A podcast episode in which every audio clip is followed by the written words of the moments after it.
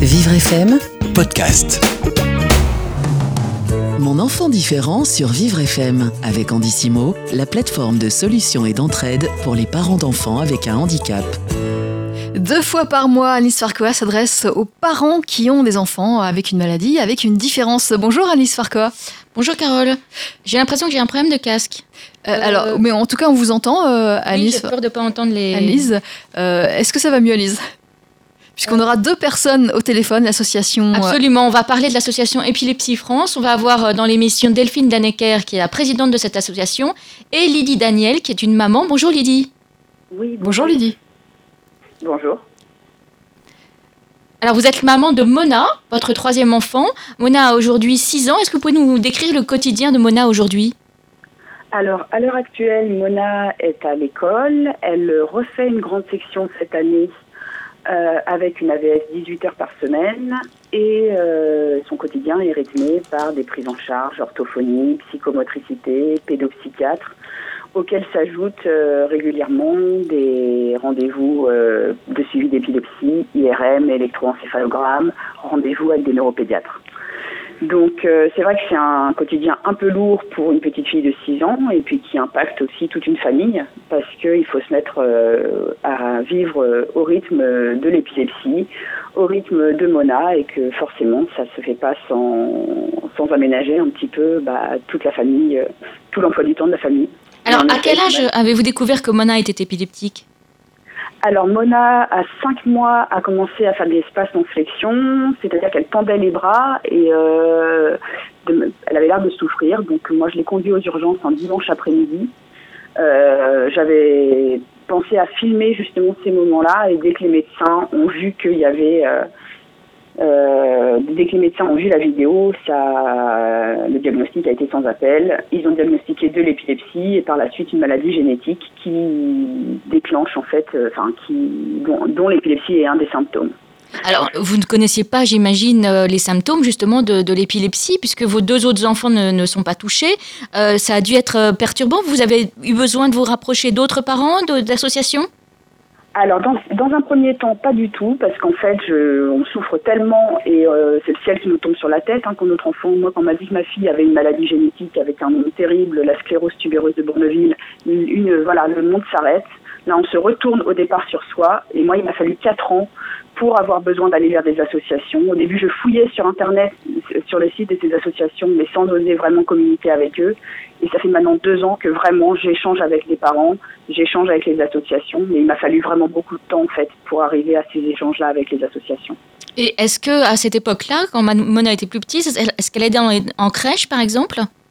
Alors, mon mari s'est arrêté de travailler euh, quand on a eu le diagnostic. En fait, on était, tellement perdus que on n'a pas su quoi faire euh, au départ. Mon mari s'est arrêté de travailler et heureusement, la crèche euh, dans laquelle Mona était inscrite nous a dit on va prendre quand même Mona deux matinées par semaine pour euh, soulager votre mari et puis pour que Mona voit d'autres enfants aussi. Donc c'est vrai qu'on a eu euh, beaucoup de chance euh, à ce moment-là aussi que la crèche soit formidable. Et que la crèche, que les- le personnel soit formé, parce que c'est pas forcément évident. toutes, les, toutes les personnes ne sont pas formées à cette, à cette pathologie, cette difficulté. Tout le monde peut se former à cette pathologie. Moi, ce que je trouve super, c'est aussi que la crèche n'a pas eu peur. Oui. C'est-à-dire que moi, j'ai vu beaucoup de parents qui se sont vus euh, opposer des refus en crèche parce que leur enfant était épileptique. J'ai discuté depuis aussi avec beaucoup de parents. Et nous, la crèche nous a tout de suite dit, on la prend.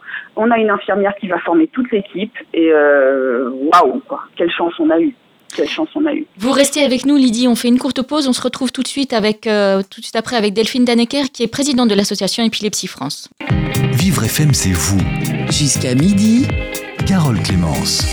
Et nous retrouvons mon enfant différent avec Alice Farquois. Absolument, nous sommes toujours avec Lydie Daniel, qui est la maman de Mona, qui a 6 ans et qui est épileptique. Et nous avons tout de suite Delphine Danecker en ligne. Bonjour Delphine. Bonjour Delphine. Bonjour Annie, bonjour Carole. Alors êtes, Bonjour vous êtes la présidente de l'association Épilepsie France. Quelles sont vos actions au quotidien? De quelle façon aidez-vous les familles? Bien, alors notre association, c'est une association de patients qui accompagne euh, eh bien, les patients de tous âges euh, à tous les stades de la maladie. Voilà, vivre avec une épilepsie, c'est pas facile du tout. Il faut d'abord accepter euh, les traitements, les crises qui peuvent être socialement vraiment stigmatisantes. Et puis il faut se battre un peu pour continuer à apprendre, euh, pour des fois garder son emploi tout simplement.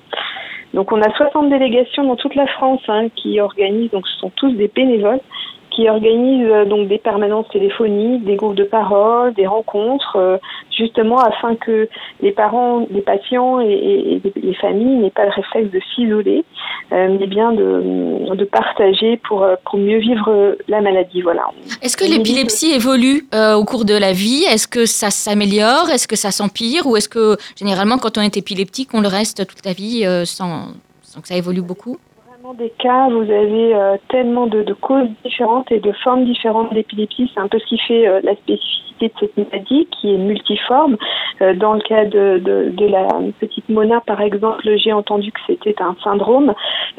pour pour d'autres d'autres patients, ça peut être suite à un AVC, par exemple. Ça peut être aussi avec un, un surhandicap finalement vis-à-vis d'une autre maladie. Donc ça peut être associé à une autre maladie et puis quelquefois, il y a des, euh, des épilepsies dont on ne connaît même pas la cause, en fait, qui arrivent par exemple pendant l'enfance, qui des fois s'arrêtent euh, d'elles-mêmes avec le cerveau qui, qui grandit. Et puis quelquefois, c'est le contraire. Ça peut apparaître à l'adolescence et puis euh, ça peut être aussi pour, pour toute la vie. Voilà, ça dépend vraiment des cas. On peut pas, on peut pas généraliser. Et est-ce qu'on sait combien de personnes sont concernées par l'épilepsie et s'il existe des traitements ou au moins une façon d'anticiper les crises?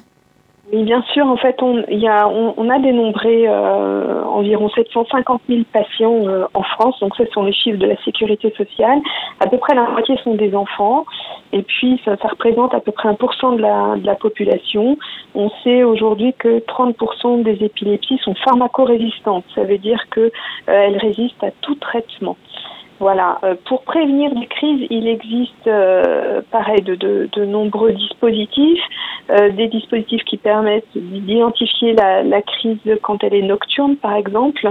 Il y a aussi aujourd'hui des, des chiens d'accompagnement qui permettent de d'anticiper un petit peu les crises et de permettre à la personne de se mettre en position de, de sécurité pour ne pas se blesser quand la crise arrive. voilà. Il existe aussi certains dispositifs permettent euh, de prévenir les crises, mais ça ne fonctionne pas toujours. Lydie Daniel, est-ce que vous pouvez nous dire euh, comment va Mona aujourd'hui? Ah, Lydie, vous n'êtes plus là? Alors, On a perdu Lydie. Alors, euh, Delphine, donc, vous nous avez dit, il y a, énormément d'enfants qui sont touchés. Est-ce que les personnels dans les écoles, dans les crèches sont suffisamment formés en quelques secondes?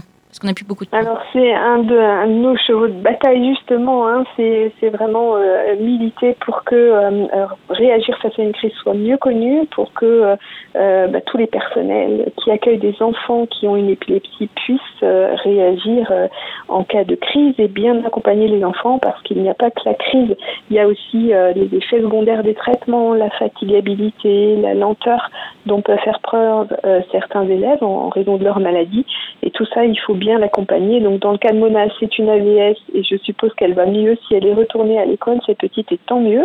Euh, et puis euh, après, à nous, associations euh, et au pouvoir public aussi, qu'on interpelle pour mieux accompagner les enfants dans la vie de, tous les jours. Bah, merci beaucoup Delphine Danecker. Je rappelle que vous êtes la présidente de Épilepsie France d'avoir été avec nous ce matin sur Vivre FM. Et merci à vous Alice Farquhar. On vous retrouve dans deux semaines pour un nouvel Mon Enfant Différent. Avec plaisir. Merci Alice. Mon enfant différent sur Vivre FM avec Andissimo, la plateforme de solutions et d'entraide pour les parents d'enfants avec un handicap. Vivre FM podcast.